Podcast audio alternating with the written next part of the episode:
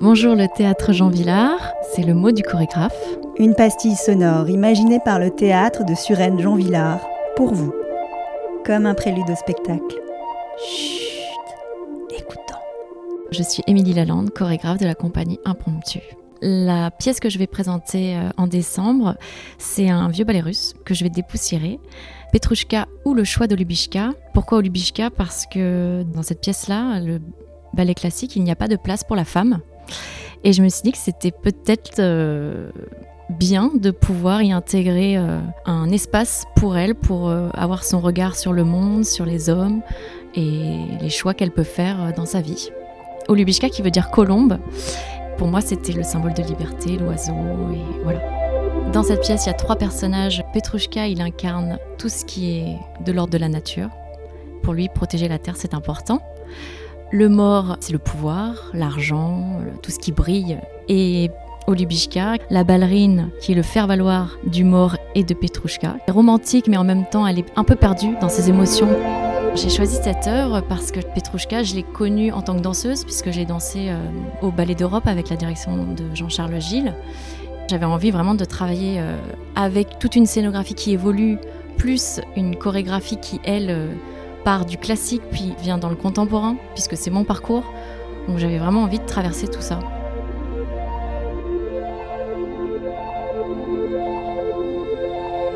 Il était une fois une ville euh, animée où les gens s'amassent dans les magasins, la frénésie du shopping bat son plein. Deux vendeurs apparaissent pour faire découvrir aux clients une publicité révolutionnaire. Les mannequins des vitrines prennent vie pour mettre en valeur les vêtements qu'ils portent. Petrushka, dans l'acte 2, ne rêve que de quitter la vitrine dans laquelle il vit.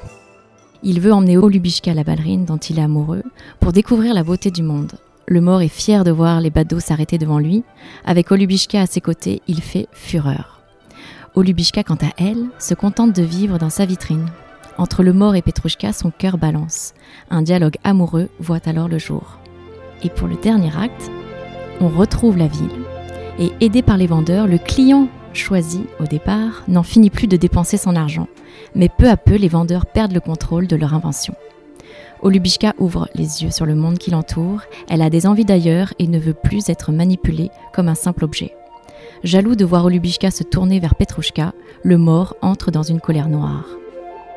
Si vous voulez découvrir la suite de l'histoire, je vous attends nombreux.